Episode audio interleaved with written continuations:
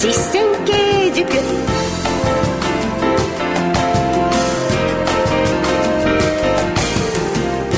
ご機嫌いかがですか？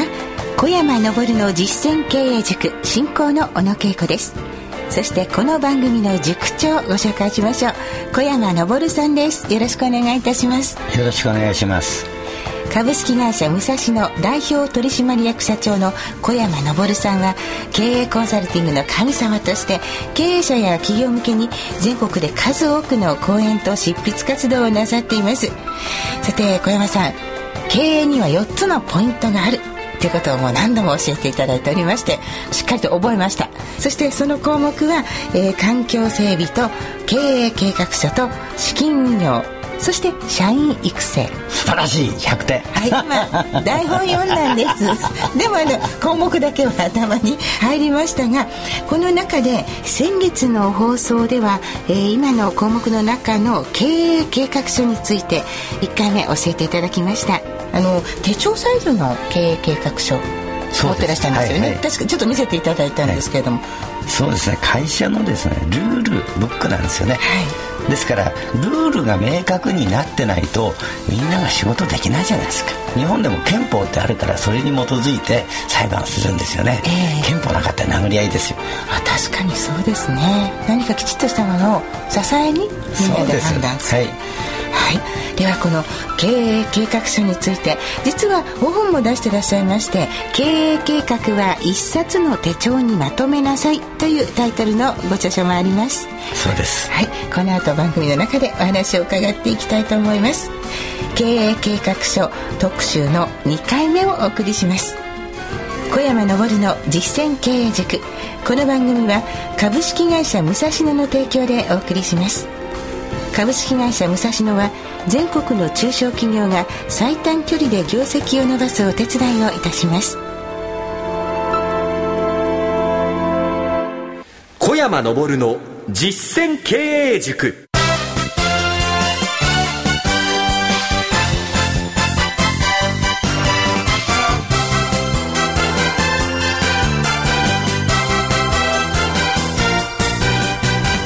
株式会社武蔵野代表取締役社長小山昇さんとお送りしております。この小山昇の実践経営塾では経営者をサポートするお話特に中小企業の経営者の皆様に役立てていただけるようなお話をお送りしております。今日は経営計画書について、まあ、特集の2回目になるわけなんですが、小山さん、あの、日本経営品質賞など、まあ、いろいろな賞を受賞されていて、もう大成功の経営をなさっている小山さんなんですけれども、もちろんこれまでの道のりって本当に大変なことたくさんあられたと思うんですね。今も大変ですよ。そうはお見受けいたしませんが、成功するに至るまで何をすればいいかということを今日も、えー、じっくりと伺いたいと思うんですが、経営計画書、これは絶対に会社に必要なものなんですよね。そうですよね。はい、ですから、この経営計画書がなかった時にですね、経営書を作ったらば、社員がこんな鬱陶しいものは嫌だって言ってやめていくんです。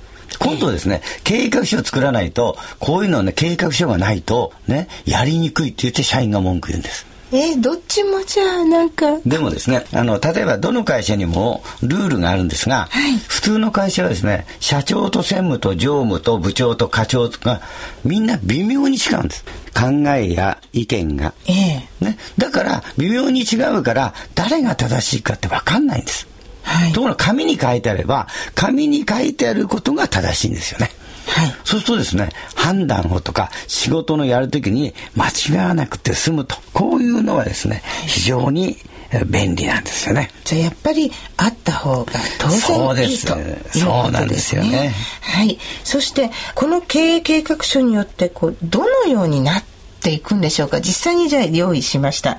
その後どこがどういう影響を与えるものなんでしょうか？与えないの。え？だってこんな面倒くさいもの読まないんですよみんな。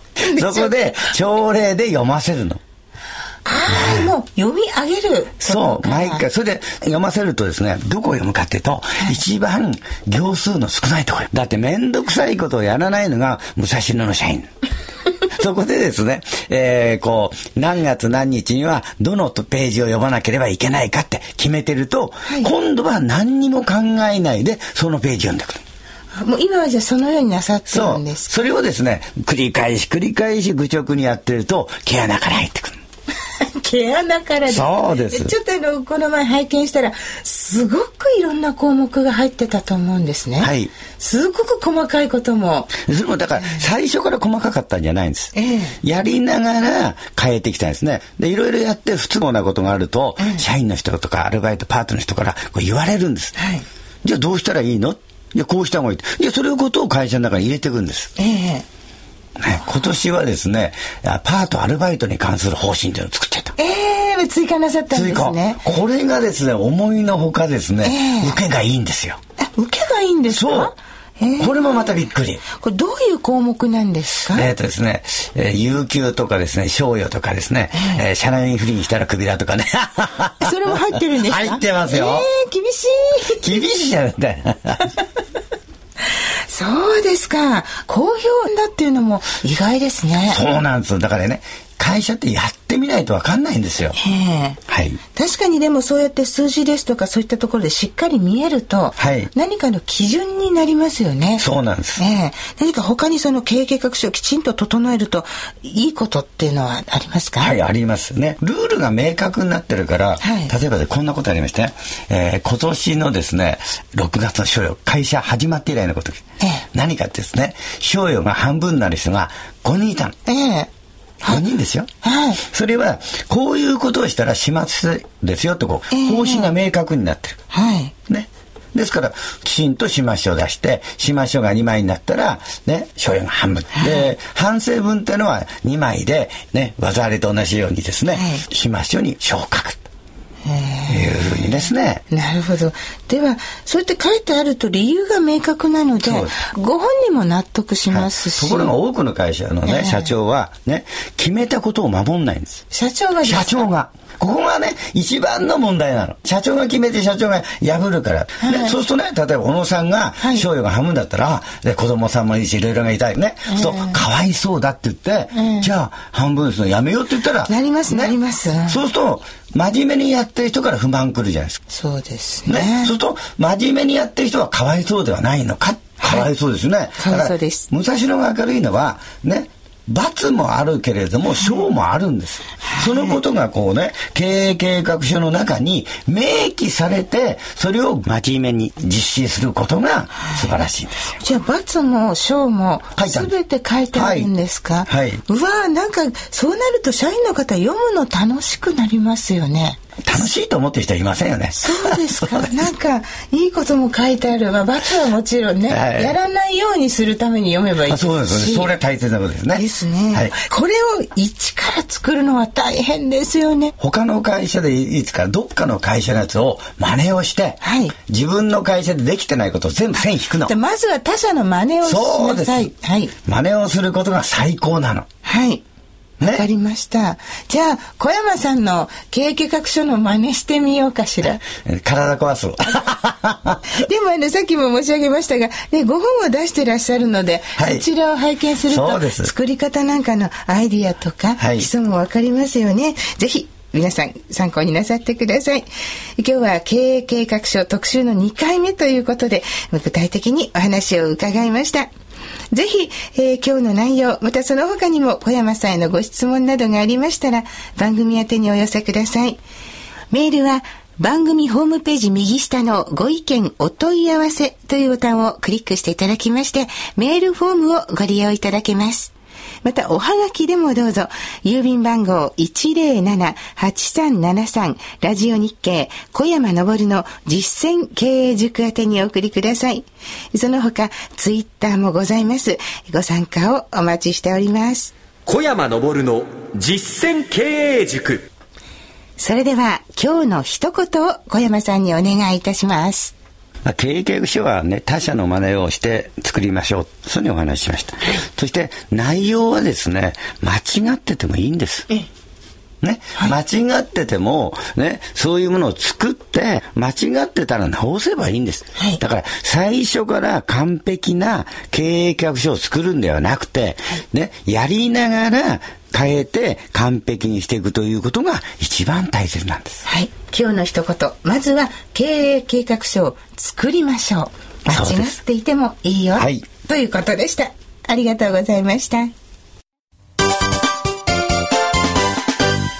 ここでこの番組をお聞きの皆様にお知らせです。小山さんが経営する株式会社武蔵野の現地見学会。9年間で延べ7400人以上も参加したという人気のプログラムをご紹介します。この現地見学会では、小山さんが強い会社の作り方について講演を行うほか、株式会社武蔵野本社や営業所をご案内します。現場の見学を通して小山さんが実践されている儲かる仕組みを直接学ぶことができるんです。さらに、ご参加いただいた経営者の皆様には、懇親会の席で小山さんとお食事をしながら交流できるという充実のプログラム内容です。この見学会は月に2回ほど開催されています。参加をご希望の方は、株式会社武蔵野のホームページをご確認の上、お申し込みください。お電話でのお問い合わせは、042-383-6340 042-383-6340また、メールの場合は、k-support アットマーク、武蔵野 .jp までお願いいたします。ラジオでお聞きの小山さんの経営ノウハウを直に学べるチャンスですから、皆さんぜひチェックしてみてください。以上、お知らせでした。さて、経営計画書の2回目をお送りしました。小山さん、本出していらっしゃいます。経営計画は一冊の手帳にまとめなさいというタイトルのご著書もあります。そちらでも勉強していただけますし、また、あの、まず他社の真似をしましょう。それから、えっ、ー、と、経営計画書をまず作りましょう。今日の言葉としていただきました。実際に小山さんのファンの方、生徒さんは、たくさん小山さんの真似してらっしゃるんじゃないですか ?500 人以上の方が、もう真似してます。ええ、うわすごいですね。でもきっと難しいでしょうね。いや、難しくない。真似するんだから。挑戦はしなければいけませんね。はい。一つ一つ積み重ねていきたいなと思っております。えー、環境整備、そして経営計画書をテーマに番組をお送りしておりますが、まだまだ経営のポイントがたくさんあります。どうぞ皆様も小山さんへのご質問お寄せください。番組のホームページ、そしてツイッターもぜひチェックしてください。